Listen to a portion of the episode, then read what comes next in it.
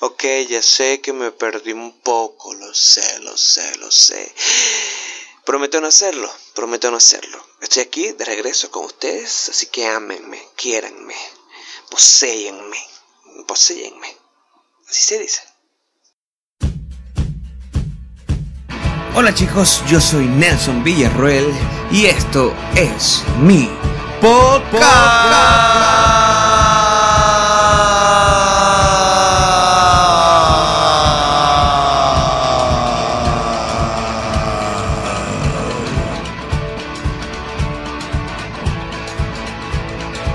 Sí, señores, esto es Somos los que estamos, mi podcast mío y de nadie más.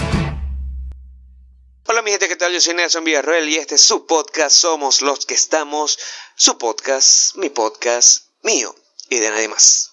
Este es el podcast número 15, ¿verdad? Que bueno, el esperado podcast número 15, que pasé mil años para publicar podcast. Chicos, disculpas por no haber publicado antes. Sé que bueno, pues estábamos haciendo muchas cosas, ustedes haciendo muchas cosas. El trajín, el nuevo año, Guaidó, la guerra mundial, el desastre, el coronavirus. Ha pasado de todo. Ha pasado de todo. Pero estamos aquí de regreso, ¿verdad? Como si nada, ¿verdad? Fue hace poquito el, el podcast número 14 y ahora estamos de regreso con el podcast número 15 este podcast que quiero no sé, que me puse a grabarlo para ponernos al tanto un poco, para meternos en redes sociales y por supuesto para desestresarnos un poco, ¿no? Porque lo necesitamos. Han pasado demasiadas cosas todos estos días. Todos estos días han pasado demasiadas cosas. Pero antes de empezar quiero recordarles que pueden escuchar mi podcast a través de Google, de Google Podcast, de Anchor, de Stitcher, de Radio Public, de um, Pocket Cast, por supuesto de iBooks. Pueden escucharme de, de, de, muchas plataformas y compártanlo, señores, compártanlo con sus amigos. Si a ustedes les gusta, compártanlo. Si no les gusta y quieren que alguien pase un mal rato, pues también compártanlo para que muchas personas más me escuchen y por supuesto multiplicar este mensaje para que todo les llegue. Han pasado demasiadas cosas, ¿no? Para entrar de una ya, para entrar de una en materia, han pasado demasiadas cosas todo este tiempo, ¿verdad? Pero una de las cosas que más han pasado y de las que más me han quedado en la mente es lo de la cuestión esta de que pasó en La Guaira, lo de la brujería, la vaina, lo que le hicieron a la chamita esta.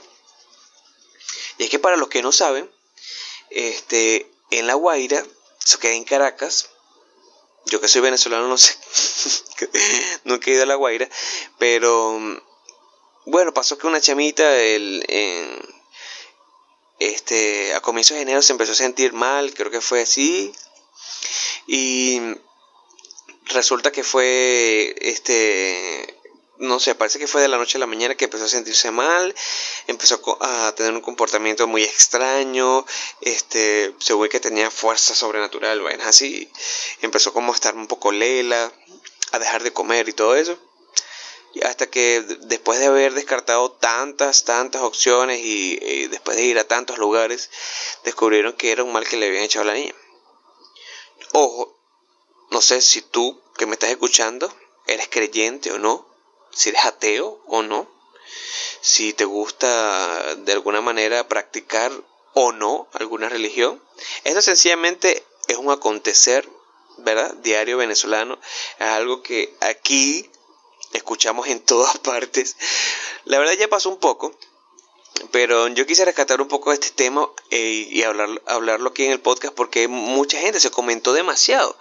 Y es que este año se comenzó, y sobre todo el mes, se comenzó con ciertas noticias bastante desagradables con respecto a, a este tipo de, de, cosas, porque es que la niña terminó siendo este, prácticamente asesinada, por así decirlo, aunque fue el mal que la, el daño que le echaron, lo que la consumió según las noticias que leí, este, pues obviamente se puede decir que para los, para los creyentes de, de ese tipo de religión, o no sé si se puede decir religión, ese tipo de culto, este, pueden decir de que pues, la persona que premeditó ese, ese daño, pues es la, es la asesina, pues la persona que, que hizo la vaina, pues.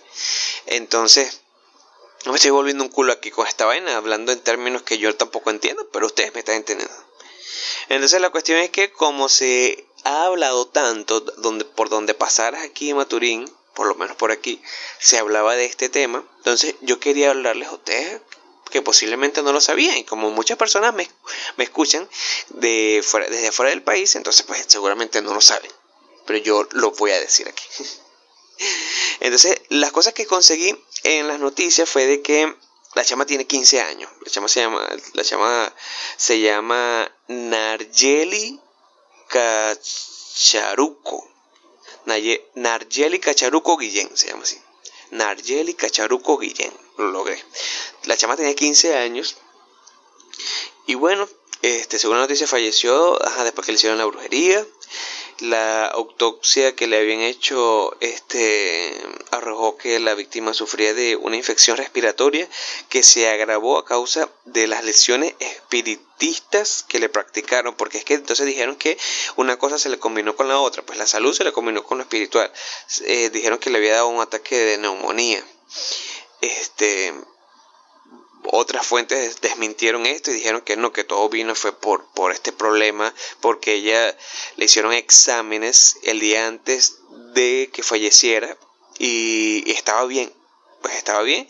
La cosa es que que murió fue a raíz de esto. Pero ¿cómo pasó esto? ¿Cómo, cómo comenzó todo? Eh, es amiga, se hizo amiga de una chica que, pues tenía novio y Narjeli, no sé, le pasó algo a Narjeli que se enamoró del novio de la amiga y parece que empezaron a salir. Bueno, no fue que se enamoró, sencillamente fue que empezaron a salir. Las noticias dicen pues que, que, este, este daño que le echaron a la, a la joven de 15 años fue a raíz de que la chama se dio cuenta de que su novio le estaba montando cachos con Narjeli. Los nombres de la chama ni del chamo los tengo, ¿ok? Solo sabemos de que todo comenzó por una infidelidad. Entonces, la chama que es santera, que, practica la vaina, la huevonada, que echa la brujería, ella se enteró y le echó este hueso rayado y tierra muerto en, en la comida. Todo esto comenzó en diciembre, señores. Esto comenzó en diciembre, según que cuando amaneció el 31 o el primero de, de enero, ella fue que empezó a presentar cambios en, su actitud y, los familiares empezaron a ver de que, de que estaba mal, pues algo malo le estaba pasando. Entonces me imagino que se compartió un navideño de feliz, de feliz año. La chama aprovechó para, para darle esa comida pues preparada y empezó a sentirse mal y bueno todos sabemos lo que pasó después eh, murió este y al día siguiente, Carol, ajá, aquí tengo un nombre, se llama Carol, quien llevaba más de 15 días desaparecida, se acercó a la casa preguntando dónde iba a ser velada, cosa que alarmó a los, familiares de la víctima. Los familiares de Nayeli, enardecidos, invaden a Carol y lo sucedido, para ver, a Carol, invaden a Carol, ajá, y la la cuestionan. El médico que no sabe. Ella fue interrogada y lo confesó todo. La mujer le comenta, le comentó todo en la cara al padre de la fallecida, incluso ofreció llevarlos hasta donde había hecho el trabajo con el muerto en el cementerio de La Guaira. Bueno, esto solamente pasa aquí, señores. Este tipo de cosas, verdad, es muy lamentable. Lamentable de que al, de que pues existan personas que sean capaces de, de practicar este tipo de daños personas que somos ajenas a eso, porque seguramente la niña, Narielis, era ajena, muy ajena a eso. A lo mejor tenía conocimiento de que Carol le gustaba la santería, pero bueno, no, no, no creía de que ella fuera capaz de, de causarle daño a una persona al nivel de matarla. Y bueno, pues tampoco es que haya se lo haya merecido, pues obviamente nadie se merece eso. Pero también estuvo chimbo que le haya, le haya hecho eso a su amiga creo que una falló y pues y las consecuencias de esos actos acarrearon otras acciones que por supuesto también tienen peores consecuencias que fueron las de Carol. Entonces creo que esto es una forma de, de nosotros vernos las dos caras de la moneda. Porque no es cuestión de juzgar, yo no lo estoy juzgando, sencillamente digo que, que uno tiene que aprender a saber bien las cosas que uno va a hacer. Sino, porque uno, uno no es tonto, uno sabe cuando está actuando de, uno, uno está haciendo algo malo, uno sabe cuando uno está haciendo algo que no es debido, algo que no debería hacer. Entonces cuando sea así, uno lo que tiene que hacer es pues tomar las previsiones. Es lo que recomiendo yo. yo dándoles consejos a ustedes sobre cómo hacer las cosas mal. No, la cuestión es que debemos, la, la cuestión es que debemos, debemos ser buenos ciudadanos. Tenemos que ser buenas personas. Aprender a hacer el bien. Acostumbrarnos a eso. Crear una rutina. Que sea cotidiano. Que, que, no, que nos salga natural.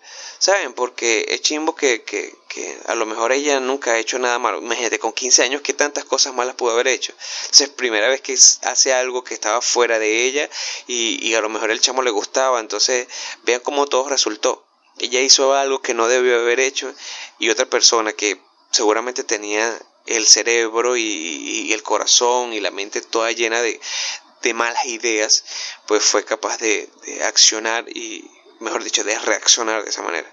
Entonces, yo creo que lo mejor es, es, tomar distancia y hacer las cosas mejor, ¿no? Creo que es hacer las cosas mejor. Lo digo, aprovecho para dar este tipo de consejos porque es que han pasado muchas cosas en lo que va de mes. Me he enterado de muchas cosas, asesinatos.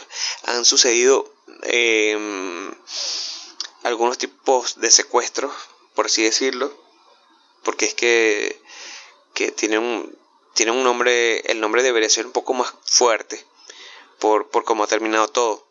Han conseguido a las personas ya muertas.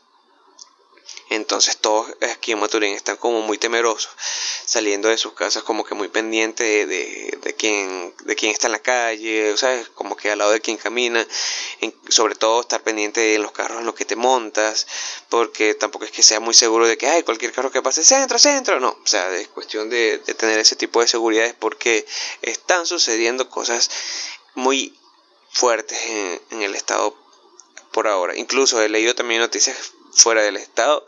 En toda Venezuela podría decirse que, que están sucediendo cosas que uno no tiene explicación. Hace poco, en estos días, leí un, este, una imagen que decía que es triste ver cómo en todos estos días eh, todo nuestro muro que estaba repleto de memes, porque ahorita Facebook es puros memes, que estaba repleto antes de memes, ahora todos estos días estaba repleto era de este chica desaparecida, niño desaparecido, este este niño lo secuestraron, sabes, hallaron muerto a tal persona. Entonces estamos como que viendo muchas cosas medio extrañas que no podemos decir con claridad este quiénes son los responsables. Que tal vez muchas personas lo deben de saber. Obviamente que hay alguien que lo debe saber, este alguien que no esté involucrado, pero de, de cierta manera saberlo también lo hace cómplice.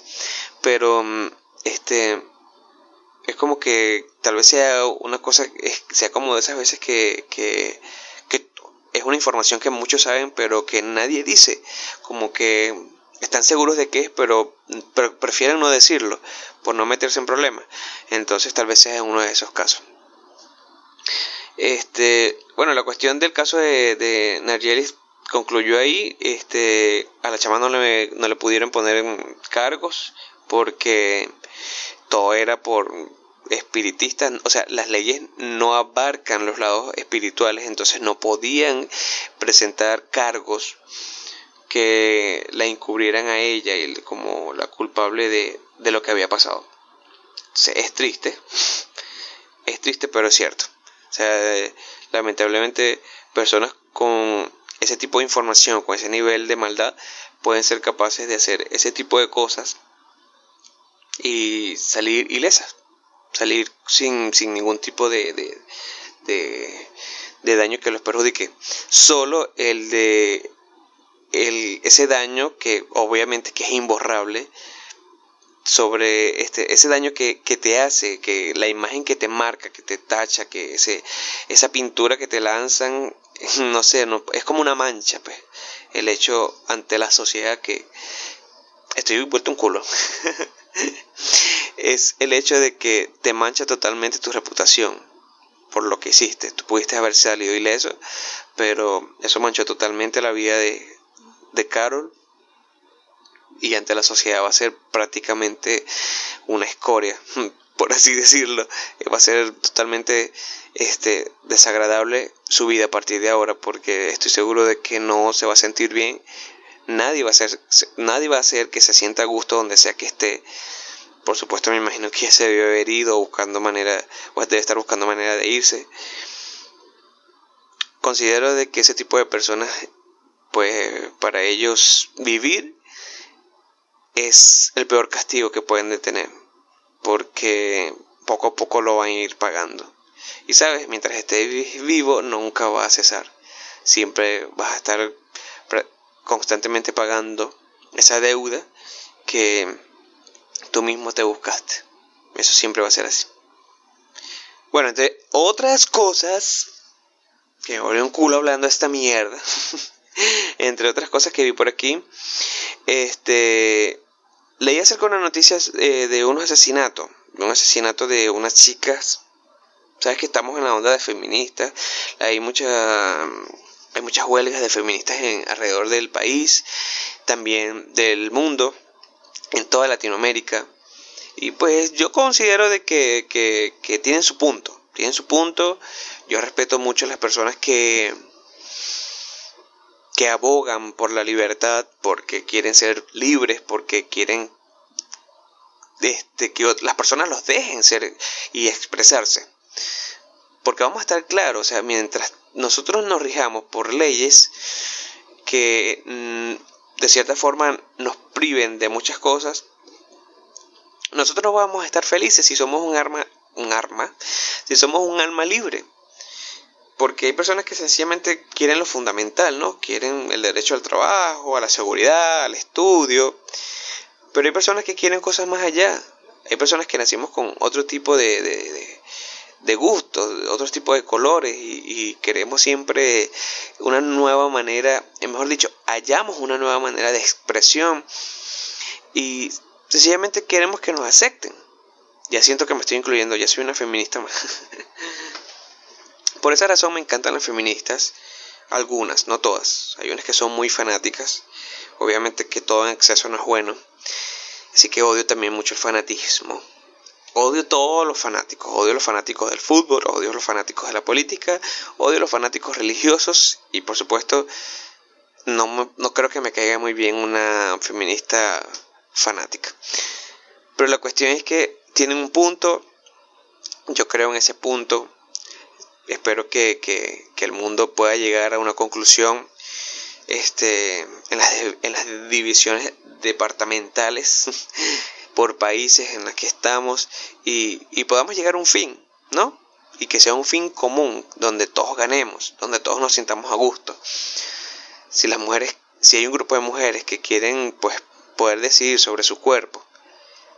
Aunque hay un grupo de personas que digan que no, que el cuerpo no es de, de ella, que el cuerpo es prestado, que, que no pueden hacer con eso lo que les dé la gana. Pues, o sea, la cuestión es encontrar el equilibrio, ¿no? Yo no tengo las respuestas. Coño, le di la. Le di la me exalté. Yo no tengo las respuestas. Pero sencillamente creo que, que, puede haber un equilibrio que se puede encontrar creo que fácil podemos respetar, por lo menos empezando por ahí. Respetar que otras personas quieran hacer lo que les dé la gana, siempre y cuando eso no afecte mi, mi, mis decisiones, ¿no? Mi rumbo, mi camino. Siempre, por eso lo dije hace ratico, uno tiene que aprender a, o, a uno tiene que aprender a obrar bien, porque, o sea, sin que uno quiera, nuestras malas obras van a afectar las obras de los demás. Muchas veces son personas que no, nunca en su vida pues han tomado malas decisiones, o sea, no que nunca, ¿no? Sino que, sino que les ha costado pues tomar ese tipo de decisiones que, que van en contra de ellos mismos y, y lo han hecho pues bajo, no sé, bajo cualquier efecto, no sé, adrenalina, drogas, alcohol, pero son personas que, que son muy correctas. Entonces que venga otro coñísimo de su madre y, y que, ¿sabes?, tome decisiones eh, de la vida, de su rumbo, de lo que sea que esté haciendo. ¿Sabes? Como cuando estás saliendo de la madrugada a tu trabajo y viene un pinche borracho, no sé, un carro y te atropella y tiene un accidente y muere. ¿Sabes? es más o menos hacia ese lado al que voy. Por eso digo, o sea, es mejor obrar bien. Vamos a dejar que los demás hagan también. Vamos a respetar, vamos a tolerar. Yo considero que el respeto y la tolerancia es la base de todo. Porque si yo respeto, ok, yo respeto que, las feministas tengan su punto. Pero tal vez dentro de mi casa me esté muriendo porque que las ya las noticias con ella, que pana, me quejo conmigo mismo, pues me quejo dentro de mi casa. Pero afuera estoy tratando de como que, ¿sabes, no? No, sencillamente vamos a tolerar al completo. O sea, cuando yo respeto, yo sencillamente estoy creando un aura donde el odio no puede entrar. O sea, si el odio no puede entrar, entonces vamos a darle paso a la tolerancia. Cuando tú toleras, tú puedes dejar que se te siente al lado, que se te monte encima, que sabes que puedes cruzarte con ese bote de basura todos los días. Pero si no aprendemos a tolerar, no aprendemos a querernos, porque también eso es prácticamente la base de la tolerancia y el respeto, quererse y amarse, todo empezando por uno mismo, este, va a costar mucho, va a costar bastante. No estoy hablando demasiado paja. Lo que le quería hablar a ustedes era sobre este post de Alexandra Barba, que lo compartió y me encantó. Muchos, muchos de mis contactos en Facebook, me pueden seguir en Facebook como Nelson Eduardo Villarruel. Este, muchos amigos ahí lo compartieron y me gustó bastante y quiero compartirlo con ustedes. Dice, el día que me mataron desperté a las 5 y 30 de la mañana. Escuché el despertador, lo apagué una vez y me acosté sobre el pecho de mi esposo. Cinco minutos más, murmuré, y sentí su mano apretar mi cintura. Volvió a sonar el despertador, me besó la frente y nos levantamos. Puse mis dos pies sobre el piso, me estiré, llegamos al gimnasio. Corrí escuchando música, cargué pesas, sentí la fuerza de mis piernas y mis brazos. Me bañé rápido, sin reparar demasiado en nada. Saqué, sequé mi cuerpo, mi pelo. Si hubiera sabido que era la última vez, lo hubiera hecho con más calma. Me vestí, pantalón negro, blusa blanca, blazer azul marino y unos tacones. Mi pelo rubio, lacio, caía sobre mis hombros.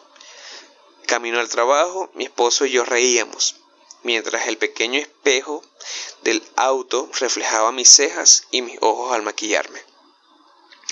Bajé del auto, besé a mi esposo, te amo, nos vemos en la noche. Entré a la oficina, saludé a mis compañeros, un café, hablamos de las noticias, una junta, una llamada. A las 12 le mandé en un mensaje a mi esposo, creo que saldré tarde. ¿Puedes hacer algo de comida? Te amo. Claro, échale ganas, te amo, respondió. Mi padre me llamó y no pude contestarle. Dieron las 8 Seguí en la oficina, cansada. A las 10 pedí un taxi. Ya voy a la casa, escribí. Subí el taxi, revisé las placas. La cara del conductor coincidía con la de la aplicación. No me saludó. Sentí un escalofrío, pero lo dejé pasar. Estaba cansada, quería llegar a casa. Comencé a desconocer el camino. Calles cada vez más oscuras y la mirada perdida del chofer me hicieron darme cuenta de lo que ocurría. Intenté abrir la puerta, pero no lo logré. Sentí pavor. El conductor se detuvo y dieron las doce. En casa mi esposo esperaba nervioso en la sala. Marcaba mi número que incesantemente lo mandaba a buzón. Pensó en llamar a mi padre, pero no quería asustarlo. Mi perra, impaciente, miraba la puerta. A las cinco y treinta de la mañana sonó el despertador, pero mi esposo no había dormido nada. Salió a buscarme, llegó a la oficina. Salió a las diez y veinte de aquí, señor, le dijeron. Llamó a mis padres. Una foto en Facebook. Amigos, con mucho dolor les pido ayuda. No encuentro a mi esposa. Salió a la oficina, de la oficina y no llegó a casa. 29 años, pelo rubio, lacio a los hombros, pantalón negro, blusa blanca, blazer azul y unos tacones. Comentaron, seguro anda con el amante, se fue de puta, así son todas, ojalá la maten.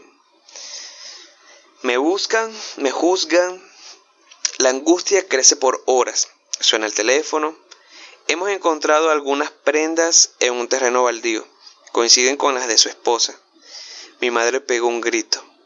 Mi pelo, enredado en un matorral, señala el lugar del encuentro.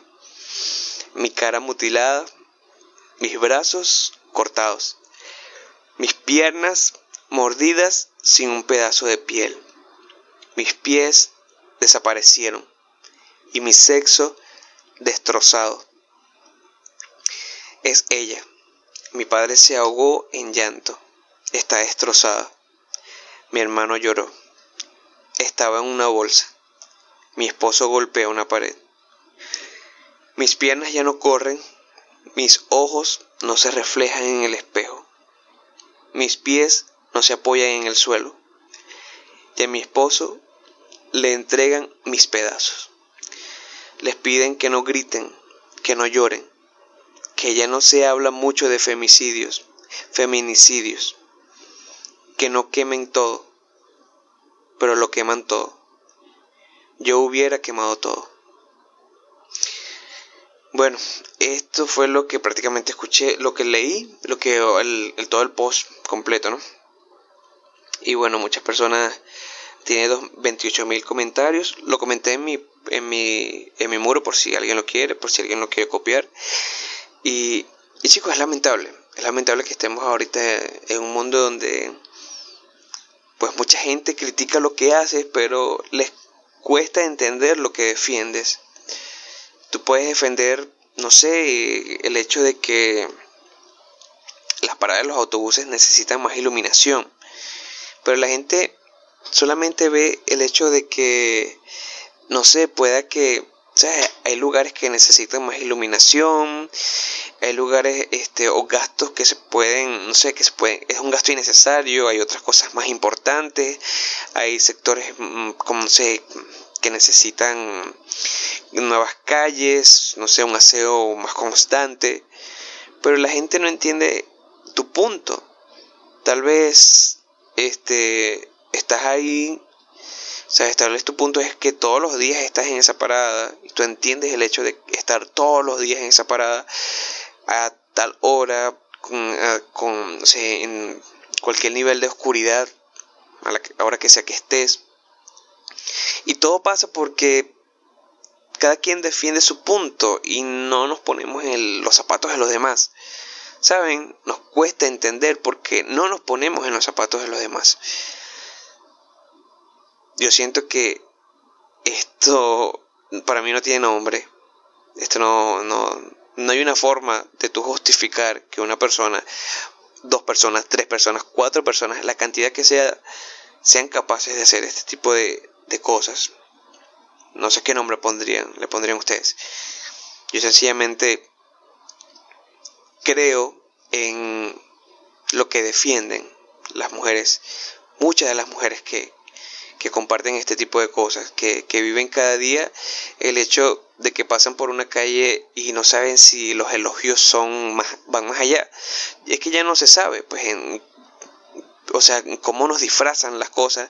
La gente que es mala sabe cómo manejar a la gente y pues nosotros con en nuestro temor no sabemos cómo consumir lo que a diario vemos en la calle. Siempre tratamos de ir directo hacia donde vamos, si vamos a pasar por el centro de regreso.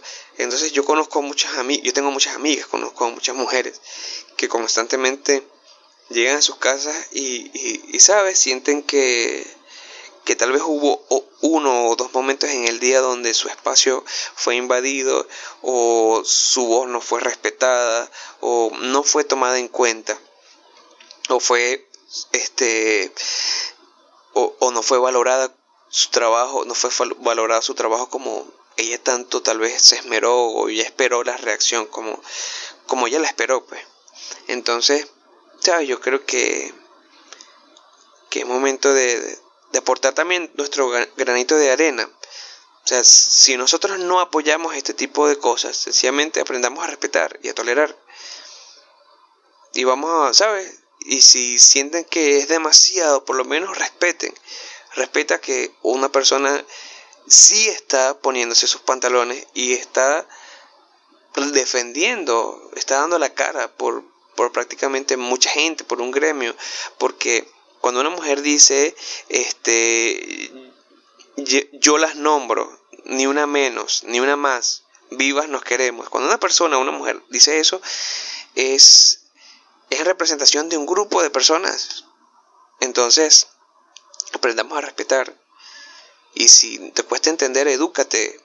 averigua, indaga, pregunta, ¿sabes? Oriéntate un poco acerca de lo que no te gusta, de lo que no entiendes, para por lo menos ponerte un poco en los zapatos de esa persona y tolerar, tolerar, porque tampoco es que no nos vamos a quedar como que, o sea, que hagan lo que les dé la gana, no, vamos a tolerar, vamos a aprender a convivir porque vivimos prácticamente en el mismo mundo, o sea, vamos a, todos estamos construyendo la paz de este mundo.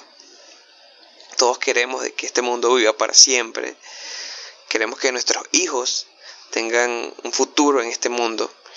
Por eso lo que mejor podemos darle es la, las enseñanzas de unión que podemos, este, no sé, poner en práctica a partir de ahora. Han pasado muchas cosas. Comenzando el año, creo que es demasiada información para comenzar. Yo sé que para ti es así, para mí es así, para todos es así. Pero este año comenzó con mucha energía y yo espero que tú también hayas comenzado con mucha energía. No sé por qué, pero este podcast se convirtió en algo súper motivacional. pero siento que este año la gente anda en una onda muy pro. Sea, hay que aprovechar mucho que andamos en una onda pro, haciendo y creando. Y tal vez también eh, empezar a promover un poco el, el amor propio, la tolerancia y el respeto, ¿no? Para empezar un poco por ahí. Va a ser un gran año, gente. Va a ser un gran año. Y espero que este podcast esté con ustedes y ustedes estén con este podcast por mucho tiempo. Yo soy Nelson Villarroel. Esto ha sido todo por la noche de hoy. Será hasta el próximo podcast. No se olviden de compartir. Compártanme. Amor a la gente y denme amor a mí. Y compartan esto en sus redes sociales, por favor. Les mando muchos besos, muchos abrazos. Así que denle por ahí.